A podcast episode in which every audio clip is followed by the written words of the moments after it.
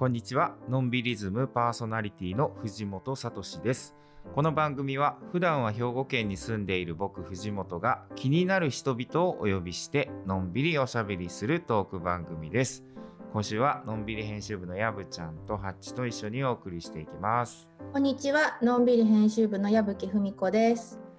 ハチこと山口遥です。よろしくお願いします。お願いしま。す今日お迎えするゲストはちょっと特別な方なんですよ。そうなんですよ。今日は、えー、にかほ市のラジオ番組あなたのおばんですのグランプリの方がいらっしゃるんです。なるほどあのあなたのお番ですのグランプリっていうのもちょっとよくわからないと思うんですけどあの、うんあなたのお番ですっていうのはそもそもニカホ市でね今僕たちがこういろいろやってるプロジェクトの一つなんですけどもニカホ市民の方が順番に、えー呪術つなぎ的にこうパーソナリティをしてくださるラジオ番組なんですよね。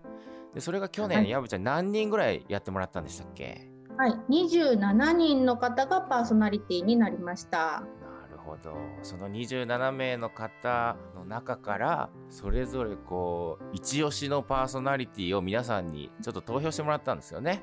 はい、そういう企画を先月までやっていまして、そのグランプリがついに決定しまして、その優勝者の権利として、なんとこののんびりズムに出演していただきましょうという企画だったんですね。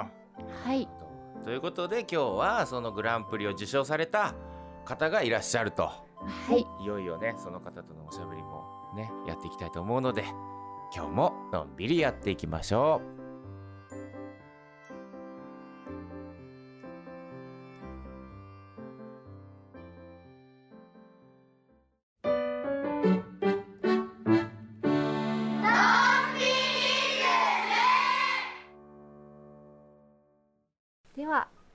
本日のゲストにご登場いただきましょう。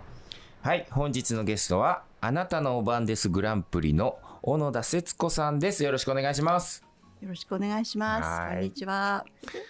ではハッチプロフィールをお願いしますはい。小野田節子さん、にかほ市在住、東北初のグリーンコーディネーターです。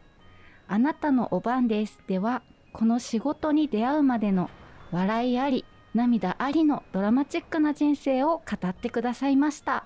はいということで、小野田さん。ねガチガチ緊張してるじゃないですかーもうめちゃくちゃこういうの弱いんですよ。うっそ節子さんはねいややっぱあのほらグランプリのね感想いろいろ皆さんいただきましたけどおしゃべりが上手でって言っても僕もシンプルにそう思いましたもんあれお茶飲み話ですか？ら。いやいやいやもうぐっと引き込まれる素敵なお話でした。もうめちゃくちゃ講演会とか未だに苦手ですから。本当ですか、本当に。でもやっぱり節子さんそういう講演会のお仕事っていうかそういうのも、あのあるんですね？結構おしゃべりする機会といいますか。そうですね。あの、うん。植物に関しての、うん。最近は民間療法についてのね講演とかが多いんですけれども、仕事を始めた頃はあの植物のお話をして、あの質問コーナーで植物のどんな厳しい質問が飛んでくるかなと思っていたら、どうしてこの仕事をするようになったんですか？っていうきっかけを聞かれて、うん話すとそっちの方が面白かったうん、なるほどなるほど。いやちょっと私の伝えたいことはそれじゃないんですけど みたいな。のはすごくありましたけどもね。ぜひねなので、あなたのお番です」で、ね、検索していただいてで小野田さんの回がありますから、うん。あのぜひねその、まあ、まさにグリーンコーディネーターになられたその経緯といいますかそういうのはちょっとぜひそっちで聞いていただきたいなと思うんですけど、あの僕もうちょっと今日知りたいなと思ったのが、はい。実際のそのお仕事の内容うんはい。うんグリーンコーディネーターって一体どんな仕事されてるのかなっていうのを知りたかったんですけど。ああもうグリーンコーディネーターっていうのは東京の方だと、うん。あの新しいビルができる時に、うん。設計段階から建築家とこう打ち合わせをして、植栽スペースをこうデザインしたりとか植物どういう役割があってどういうふうにしたら人に癒しを与えられるか空間が素敵になるかっていうのはあるんですけど秋田じゃあの話した通り文化性が低いっていう言われただけに、そういう設計の段階からビルなんていうのはちょっと考えられなくて、うん。本当に窓を開けたら緑がたくさんあるところでねうん。ね改めてそのえー緑のデザインなんてする必要ないんじゃないのっていう、うん。で仕事にを始める前に、うん。グリーンってどういう意味って単純に緑ってうん。いうイメージしかなかったんですけど、辞書で調べたんですよね。はいはい。そしたらあの新鮮なとかねあのはあ新しいとかなるほど。それからあ癒しとか緑の他にねいいろんな意味がね緑の中にあの含まれているっていうことが分かってこれは仕事の範囲が広がるなと思思ったんですよなるほど。だから庭のデザインお願いしますって言われたら家族構成子供さんはいるのかな小さい子供さんかなとかご夫婦2人なのかなとかじゃあ庭とどういうふうにこの方たち関わっているのかなっていうある意味ちょっとその方々の人生のことをこう聞いたりしながらね。でそれでデザインをしていくっていう。じゃあこの今デザインしたお庭があの家族が5年後どうなっているんだのかなとか年を重ねていったらきっとこれは負担になるなと思うものはやめようとかもういろんなことを考えて癒しとエネルギーをあの庭からあのもらってもらえるようなものをデザインしたいなとかそんな感じのすごく軽い感じです。いやいやいや 軽くない。ね軽いです。そうかなるほど。すごい深いことなんですね。そんな人生までをこうん。う包み込むようなというか、そういうお仕事なんですね。いやそういうっていうか自分が勝手に考えてやってることうなんんですけど、やっぱりね本当にそのうん東京だとね、確かにその新しいビルが建ちますよとか、はい。まあそういうところから本当にこう設計段階のうん。ところで、まあ、植栽の計画みたいなものが、はい。まあもうセットされて、はいはい。でそういうところでグリーンコーディネーターさんのこう役割があると。でそれがこうなかなか地方だと、まあ、いちいちそうしなくても窓開ければ緑あるしみたいなところでの、自分なりの秋田なりのグリーンコーディネーターっていうのを考えたっていうことなんですね。なるほど。やっぱり植物っていうのは奥が深くてう、ん。あの飾るとか育てるとかだけじゃなくて、まあ、いろんな生活の部分にね植物が入り込んでるんですけど、私は何ができるかなっていうのを考えたらやっぱり植物やっぱり人間は生きていく上で必要で精神的にあの癒されたりエネルギーだけじゃなくて食べるというねうん。そこを考えた時にやっぱりあのいっぱいあるじゃない日本にはその体に薬草がっていうね、そこに行ってしかも住んでるところが秋田県のにかほ市の鳥海山の下のもう足元を見たら全部薬草なんですよ。うんなるほなど。んでこれを無駄にしてるのと思って、でもそれだけでやってると古臭い感じがするんですよ。うんで若い人に伝えるのは伝える時はおしゃれでなくちゃっていうのがあってだからまずハーブのことを紹介してヨーロッパではこんな素敵なハーブがあるけどこれと同じ種類のものが日本の私たちの足元にもね植えなくてもあるんですよっていう比較してうんあのちょっと提案したりとか、うん。うんうん、そなるのほど。明るく楽しくみたいな。そっうんか、うんうん。確かにそのグリーンって言われて、まあ、グリーンコーディネーターって言われると、いわゆる植栽的なこととか、はい。まあ、庭作りとか、はい。そういうことをついついイメージしますけど、確かにこうグリーン植物って考えた時に、食べるものっていうのがいっぱいあるってことですね。そうなんです。健康でしょみたいな。うん。うん。ちなみに今日もはいあの僕たちあの豆茶をねいただきながら今収録をしてるんですけどはいこのオリジナルブレンドの豆茶もこれ節子さんが作られたあのお茶なんですね。豆をね育ててるわけではないんですよね。うんうんであのまあちょっと厳選した、うんあの豆をはい。いいろいろ植物やっていって体にいい植物は何ってずーっとこういろいろ調べていったら結局最終的に豆に至ったんですよね。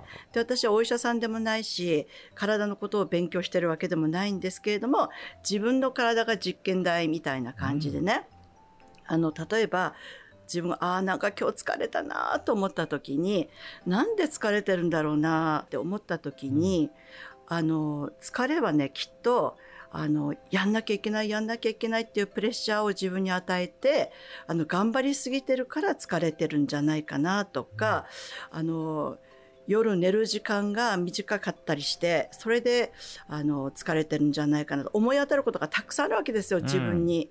質問してみるとね、だから夜眠れないのは何でって言ったら日中考えればいいことを夜寝ようとした時に考えてしまって眠れなくなるとかね、はあはあはじゃあ夜考えなきゃいいじゃないとかだけど人によってはね夜しか時間取れないしじっくり一人自分に向け向き合うのは夜しかないから、夜考えちゃうんですよねっていう方もいらっしゃるんですよ。でもそういう時はどういう植物がいいかなって自分にこうね当てはめて考えていくんですよ。うんでやっぱり疲れが起きてくるとどうするかってあのどうするかっていうか呼吸がきちんと自分ができてないなっていうことに気がついた。忙しいから、無呼吸で仕事してる。呼吸ねね大事ですね。なるほど。そうちょっと酸素不足とかねなってくると、うん。血液の流れが悪くなって肩が凝ったりめまいしたり頭が痛かったり、うんでそれで血液の流れが悪いと全てに作用してくるわけですよね。うん。ままあ個人的にね自分の体をうん。考えて言ってるんですけど、うん。うん。医学的にどうかわかんないんですけどでそういうのをね何がいいかいっぱい調べていく中で究極が豆だったんですよ。うん。究極簡単でどこでもスーパーでも売ってるしね、うん。栽培しなくても豆は日本中どこでもあるじゃないと思って、うん。こんな身近でか簡単でね自分でもあの買ってきて焙煎してあの作ればできるんだからいいじゃないとなるほ思ってど。それで今ね豆茶、へえ。まあ他にも杉菜茶とかもあるんですけどもね、うん。まずは豆茶かなみたいな。この豆茶単なるこうね僕もあの関西に住んでいるとはい。黒豆茶とかよくいただいたりするんですけど、はい。はい。あのそういう一つの豆じゃなくてこれ小豆も入ってるし、はい。でねクコの実なんかもちょっとこう入っていたりとか、ええ。であとお茶の色がすごい綺麗だなと思ったんですけど、はい。それはなんかこう古代米？そう何？紫古代米を焙煎して粗練にして入れてるので綺入れ麗でした。たすごいポリフェノールが。ああ、うん。そうか。うん。なるほどな植物グリーンコーディネーターってちょっとすごいですね。いろい。ろまあそれ自体をまあ節子さんが自らこうね自分の仕事を作っていくっていうかはい。感じなんだなっていうのがよくわかりました。へー豆茶と一緒でね自分の人生アレンジだけだらけなんですよ。本当に。ちなみに僕もねあのスパイスカレーとかすごく最近作るの好きでうん。で初めて初めてというかなんかこの植物だったり、まあ、うん。うんそういうそのシンプルにねなんかこう、ウコン一つはい。取ってみて、こうターメリックとか、はい。なんかその彩りだけで考えてたものが、え。まあその元の植物を意識するようになんかはい。なってきて、はい。だから料理とこの植物っていうのをみんなもうちょっと考えてみるのもいいかもしれないですね。まあ料理っていうのは自分の健康のため生きるために食べてるわけですよね。はいはい。んだから昔の方の知恵っていうのはね学問的にこう進んでなかったとしてもすごかったなと思うんですよね。よね。だからウコンとか生姜とかね、うんあのそういう黄色い色がね肝臓に左右するっていうことをちゃんと突き止めていたっていうそうでねすよね。うんすごいと思いますね。本当にうんいやーだから僕ね本当にその肝臓のためみたいなはい胃薬みたいに思ってスパイスカレー作ったりとかよくするんですよね。ええええなんか逆にこう逆にというとおかしいけど、うん本当に調子が良くなるっていうか、そうですね。やね全部薬ですもんね。ね一つ一つね。さっきちょっとお庭の話はしてくださいましたけど、はい。いわゆる一般のそういう家庭の方でも節子さんに依頼をしてちょっとこういうの考えてほしいとかっていうふうに、あの突拍子もなくは来ないんですよ。うん。やっぱりあの知り合いになって、うんうん。あのどういうことやってるんですか？っていうふう聞かれて答えた中にあそういう方にねわ事情分かってくださる方に大事な庭をお願いしたかったっていうど。日本庭園でもないし、みたいなねやっぱりアレンジ聞くとかやっぱりあの今すごく元気でもね5年後10年後ちょっと分かんないじゃないっていう。どういうう暮らしになってるかわからないし、じゃあそういうことも考えてデザインしていきましょうねっていうはあ。その辺の柔軟さにだからなんだろうね私が作りたいには作ってるわけじゃないし、うん。お客様のお手伝いしてるわけだから、ううん。んやりたい庭をねあのちょっと代わりにやってあげましょうっていうう単純明快なんです。確かに。でもそういう人多い気がする。確かに本当おっしゃる通り日本庭園作りたいわけじゃないけど、はい。ね太鼓と誰に庭師さんえ誰に頼めばいいんだろうとかはい。自分でやるっていう選択肢にみんな多分ついついなっちゃうと思うけど、うんまあそれはそれでねいいとしても、はいなんか相談相手がいてくれたりすると確かにいいだろうなと思うな。それ大体ですねお庭を作らせていただいて、メンテナンスであのいろんなところお伺いするともう庭の話はないんですよ、うん人生相うん談に切り替わるんですよ。なるんだろうな。わかる。うん、だからそういう意味でもね植物見たらヒントがあるよって答えはそれだけ。うんうんだから割とそのなんだろう節子さんもそのお話を聞くのが結構仕事だったりするんです大ね好。きなんです私人の話。うん。話すよりは、うん。あのいろんな出会った方のあのバックグラウンドを知るっていうのがすごい楽しくて、どんな人生を歩んできて、うん。今ここに至って私とこうやって出会ってるんだろうなって考えただけでワクワクしなてる、ほど。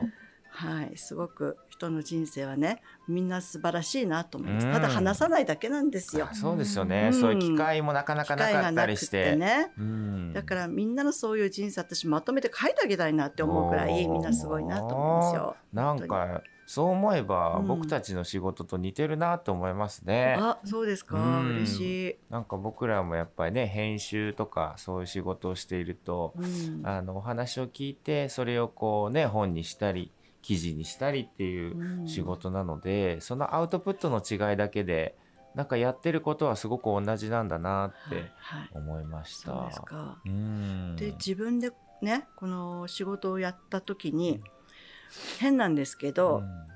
自分に何にもなくてよかったと思ったんです。できるものがなくて。でできるとできることで何かやろうと思思ったと思うんですけど考えてみたらできることが一つもなくてだからこれからもう一回人生生まれ変わったと思って自分ができることをやって見つけるんじゃ探すんじゃなくてやっていくしかないなって思ってね。初めての講演の時もあの私の恩師の先生が講演で来て先生を紹介するっていうのを小野田さんにお願いしますって言われたんですよ。うんうん私マイクで喋ったことないからダメですって言ったんですね。で私上がり症でもうマイクの前に立てないですって言ったんですけど先生がね「あなた大学の教授でも何でもないでしょ上手に話そうなんて誰も思ってませんよ」って言われてうんうん。それはあなたが感じた私自身をプロフィールじゃなくてあなたが感じたことを紹介してくれたらうん。それでいいですよって言われて、えーと思ってね。うん。でちょっと気が楽になったんですけど物事の捉え方でちょっとねうん。変わってくるし、こう本当にこう師匠というかその最初に出会われた方からの言葉とか、はい。はい。そういうのが本当にこうねずっと今につながってそ,、ね。こでね、はい。なんか与えていただいたギフトもらったものっていうのがはい。大きいんだなっていつも思いますね。ね。でうん。その私の人生にあのこういろんな影響を与与えた先生早く亡くなられあてそうでしたか。うん。でもなんかね軸がね外れたようなすごいショックだったんですけど、そんな時にあと少しハーブだと思っていたハーブに目覚めていて、うんね。その「ザ・ハーブ」というね本をあの定期購入してえ読んでたんですよ。うん。えー世界にはこんなハーブがいろいろあるんだななんて思っていた時にある方からあの「会わせたい方がいるから来ませんか?」って言われて、うん秋田にあの行ったんですよ。はい。そういう時はね即行く何もかもやめてすぐ行くんですよ。うんうんうんで行ったら私がその号でずっとあの感動してねノートに控えたりしてうんいた、それを書いた方だったんですペルーからいらしてへー日本人なんですけどねあのペルーからいらしてザこの「ザ・ハーブ」っていうことにね、あの今回執筆してる方なんですけどって時もうざわざわーっとして本当にねそれで「ぜひペルーにいらしてください」って言われて。あのえペルーペルーに行きたいけど今こうちょっと生活が厳しくてペルーなんてとんでもなく行けないですって言ったんですけどあの、まあ、結局こういろんな経過があってあの行くことになったんですよね。うんでペルーに来たら何か見たい植物ありますかってその方に言われて私が一番最初に好きなべ学校で勉強して好きになった植物がペルーの原産なのでそれを見たいですって言ったんですね。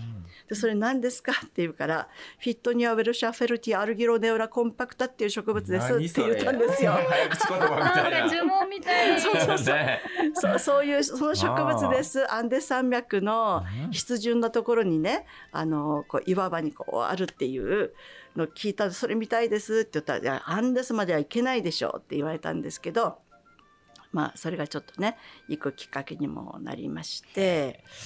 そうそうそう。うん。なんかそういう引き寄せる力がいつも節子さんはねありますよね引き寄せちゃいますね。ね。でもなんかある意味自然なんでしょうね。なんかナチュラルに生きてるとそういうその会うべき人に会うタイミングで会うっていうのってやっぱりすごいねあのあるなと僕もすごく思うので誰になんか今日ねいろいろお話を伺ってこう節子さん自身が一番植物みたいな人だなといや思いましたね。嬉しい。何ですか？植物に例えたいやもうなんら。か本当にこう自然植物で例えたら さっきの「花花花花」みたいな。多肉植物でしょ。多肉植物。多肉植物ね。でもなんかやっぱりね植物を見てたら分かることっていっぱいあるじゃないですか。その気づかされることとか。そうそうそう。なんかねん何か難しいことじゃなくてそのもう本当に姿で体現していることから伝わってくるものっていうのがすごくあるのうんでそういう意味では本当に節子さんはあ植物の人なんだなってすごいちょっと改めて思いましたうん今日は。ですか。うんまあ、植物をね学問として勉強してるわけじゃなくて私は植物を自分の先生として植物から何か教わろうと思ってる軽いノリなんですよね。だからあの植物学でもないしなんかそういう学問的なことをやってるわけではないので非常におちゃらけ的なんですいけどやいやいや本当うん楽しいですね。うん、いや本当楽しそう、うんそれが何よりだしね。ねいやーよかったです本当に今日はいろいろお話を聞かせていただいて、で今度はねまたなんか人生相談みたいなやつで出てきてほしいよいやいやね。確かに確かに。いね。やいやいやいですよハッチもヤブちゃんもねいっぱい悩みあるんで、ぜひちょっと答えてやってほしいです。いやいやいやはい人生相談の番組をあのニカホでやりたいですね。そうね、ちょっとねあなたの番ですからこう派生して、鳥海さんに答えを求めてください。っていう答えを毎回言ってくれてもいいんで。確かに確かに。ね、はいということで本日のゲストはあなたのお番ですグランプリの小野田節子さんでしたありがとうございましありたがとうございました。のんびりズム。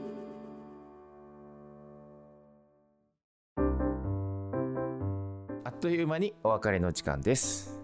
のんびりズムでは皆さんからのメールをお待ちしています。info アットマークのんびり .net info アットマーク non-biri.net までお送りください。ということでのんびりズム今週のお相手は藤本聡と矢吹文子とハッチでした。さよなら